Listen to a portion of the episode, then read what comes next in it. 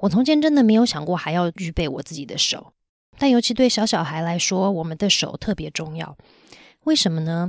因为还在学习很多大小肌肉动作的小小孩，需要很专心的看我们的手到底在做什么，才知道自己要怎么去模仿。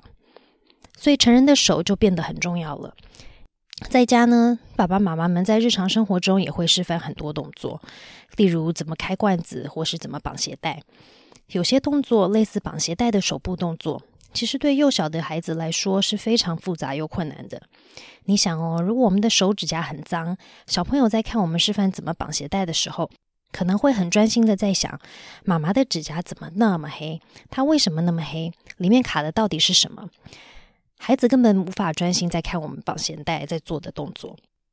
其实说到用手示范做动作示范，还有一个很重要的预备，就是我们的动作本身。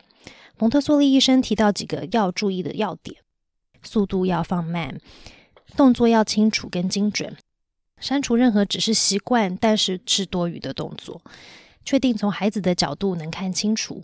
还有一个我自己常常忘记的，就是当我们的手在做动作，我们的嘴巴要安静。我们很习惯边讲边做动作，可是又要听又要看，是很不容易专心的。所以我要送大家一个重要的口诀。就是嘴动手就不动，手动嘴就不动。